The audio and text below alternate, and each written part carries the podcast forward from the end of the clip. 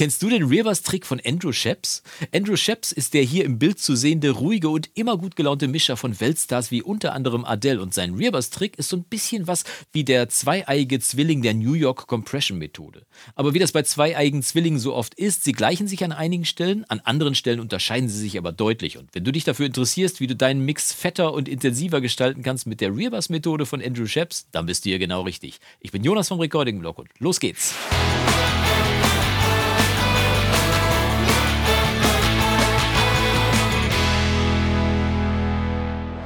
Tag und schön, dass du wieder eingeschaltet hast zu einem weiteren Video im Recording-Blog. Und heute wollen wir uns mal mit dem berühmten Rear-Bus-Trick von Andrew Sheps auseinandersetzen. Andrew Sheps, ein Meister seines Faches, der schon seit Ewigkeiten am Markt als Mischer unterwegs ist. Berühmt geworden sicherlich auch durch seine Arbeit am Adele-Album 21, aber er hat diverse andere Masterpieces auch gemischt. Und er kommt noch aus der Zeit, wo man mit großen Analogkonsolen gearbeitet hat. Und aus dieser Zeit kommt auch der Trick, der Rear-Bus-Trick, den wir uns heute mal angucken wollen. Rear-Bus, Rear bedeutet hinten und und das kommt noch aus der Zeit, als Andrew noch auf einer Konsole gearbeitet hat, die quadrophonisch ausgestattet war. In den 70ern gab es die Idee, dass Musik nicht nur aus Stereospeakern von vorne kommen muss, sondern auch Anteile hinten auf den Boxen haben muss. So ein bisschen Surround, aber in den 70ern. Da hat sich nicht ganz durchgesetzt mit dem Ergebnis, dass Andrew irgendwann festgestellt hat, auf seiner Konsole sind neben den beiden Fadern für links und rechts auch noch zwei Fader für hinten, aber die sind übrig. Was mache ich damit? Hat er gedacht, na komm, benutze ich die doch einfach mal, route ein bisschen von meinem Signal Signal auf diesen Rear-Bus, der jetzt brach lag,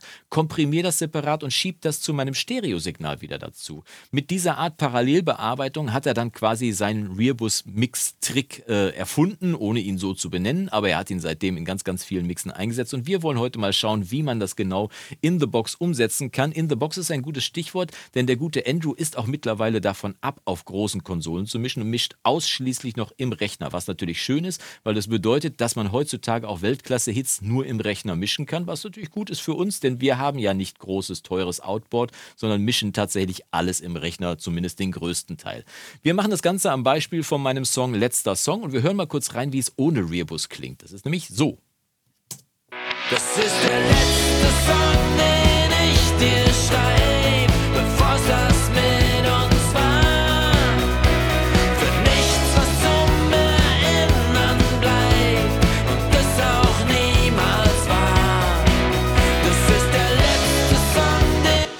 Der letzte Song, an dem ich gearbeitet habe, sicherlich nicht der letzte Song, den ich machen werde. Aber du hörst schon, hier ist im letzten Refrain schon einiges los. Aber wir können sicherlich mit dem Rebus-Trick noch ein bisschen Energie hinzugeben, noch ein bisschen Bewegung reinbringen. Wie funktioniert das Ganze? Ach so, mir fällt gerade ein, falls du diese Spuren selber mal mischen möchtest, kannst du das natürlich gerne tun, denn du findest die Spuren auf meinem Blog äh, im Premium-Bereich. Wenn du also Mitglied im Premium-Bereich bist, Zugang zum Premium-Bereich hast, dann kannst du dir die Spuren runterladen und deinen eigenen Mix von diesen Songs, von diesem Song machen und nicht nur von diesem Song, sondern von jede Menge anderen Songs auch noch. Wenn du also Lust hast, dein äh, Wissen und dein Können mal auf die Probe zu stellen mit fremden Spuren, dann melde dich doch im Premium-Bereich an als Premium-Mitglied und dann kannst du jede Menge Spuren runterladen von Songs, äh, die du selber mischen kannst, findest aber auch Unmengen an äh, weiteren Informationen, an ausführlichen Videos, an Mix-Sessions, die ich von vorne bis hinten erkläre über Plugins, Automation, wie ich die Feder gesetzt habe, wie ich den Mix aufgebaut und so weiter und so fort. Das Ganze in drei, vierstündigen Tutorials, die wirklich von vorne bis hinten durchlaufen unfassbar viel Wissen. Wenn du Lust hast, da mal reinzuschauen, kann ich dir hier oben mal einen Link einblenden und da kannst du mal dich darüber informieren, was es genau damit auf sich hat.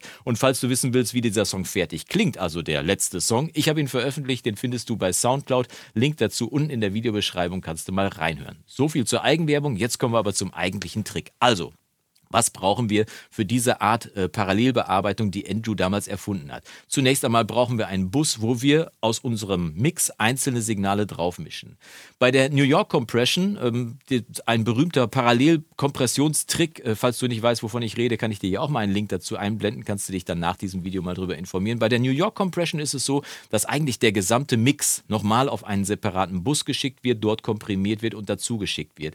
Im Prinzip funktioniert es beim Rearbus-Trick auch so, außer dass Andrew natürlich seine Spezialeinheiten reingebaut hat. Zum Beispiel, dass er eben nicht den gesamten Mix auf diesen parallelen Bus schickt, sondern nur Teile von seinem Mix. Und das sind meistens alles Teile, die ohne Schlagzeug funktionieren. Also er schickt quasi den gesamten Mix auf den äh, parallelen Bus, außer das Schlagzeug. Das wollen wir jetzt mal machen. Wir schicken einfach mal, ich habe hier meine Signale schon auf einzelne Busse geroutet, wir schicken einfach mal den Bass, die äh, Akustikgitarre, die E-Gitarren, die Keyboards und wir gehen nochmal rüber und meine Vocals, die schicken wir mal komplett auf einen neuen Bus. Den lege ich hier an und du wirst sicherlich in deiner DAW auch wissen, wie das geht. Ich schicke das hier einfach mal auf den Bus 29 der jetzt hier neu angelegt wird.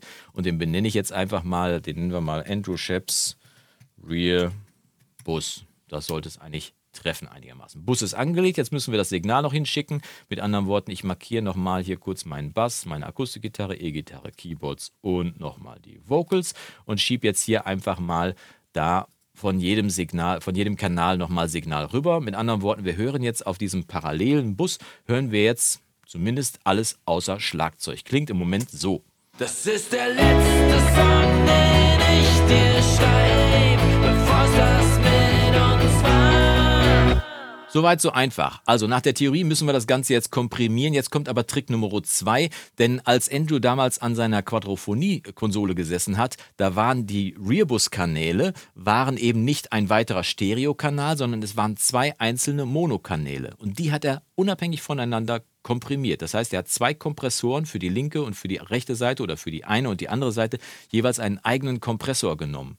Um das äh, nachzustellen, brauchen wir in unserer DAW einen Kompressor, der im Dual-Mono-Modus geladen wird. Und ich lade mal einen 1176 rein und du siehst, dass es hier in Logic ganz einfach ist. Ich kann nämlich hier auswählen, ob ich ein Plugin Stereo haben möchte. Das heißt, dass er das Stereosignal als einzelnes betrachtet und dann halt auch entsprechend komprimiert.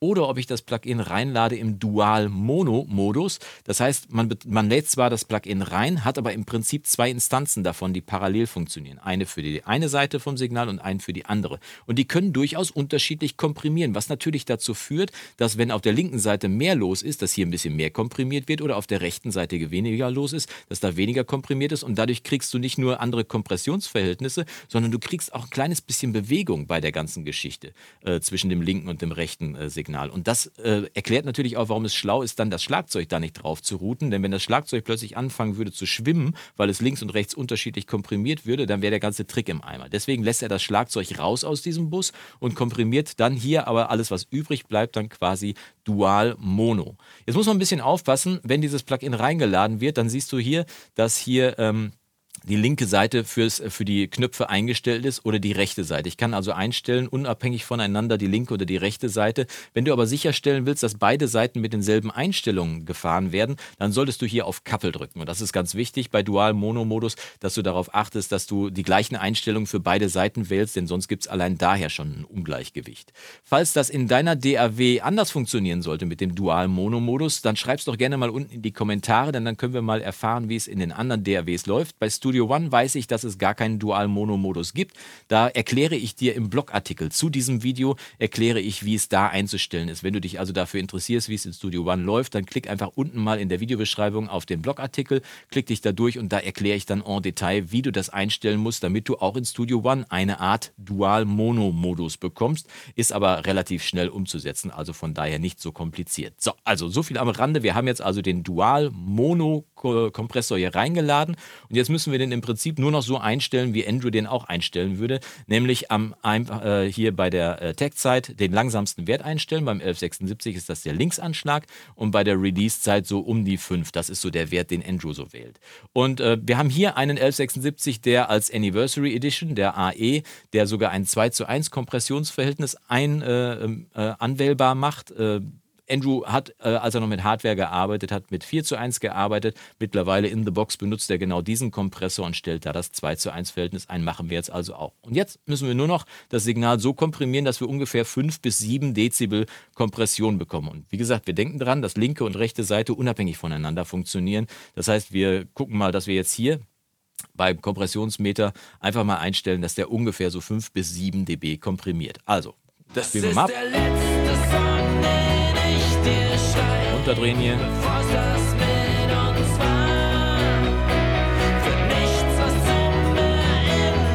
So. Ungefähr in dem Bereich.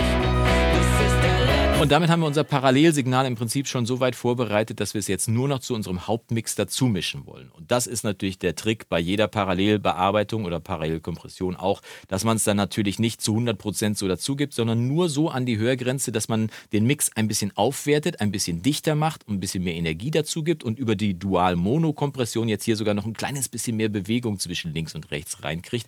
Und das machen wir jetzt. Wir schieben das Ganze mal dazu und ich sage schon vorher, es wird ein kleines bisschen lauter werden. Ja, das heißt, im AB-Vergleich zwischen mit und ohne äh, diesen Rearbus wird es natürlich einen Unterschied in der Lautstärke geben, aber ich hoffe, dass sich das nicht darüber hinwegtäuscht, dass der Mix insgesamt auch lebendiger wird durch die Geschichte. Also hören wir uns das Ganze mal an und schieben mal den Rearbus jetzt dazu.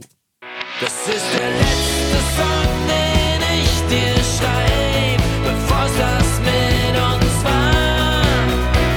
Für nichts, was zum Erinnern bleibt. Mach mal an und aus.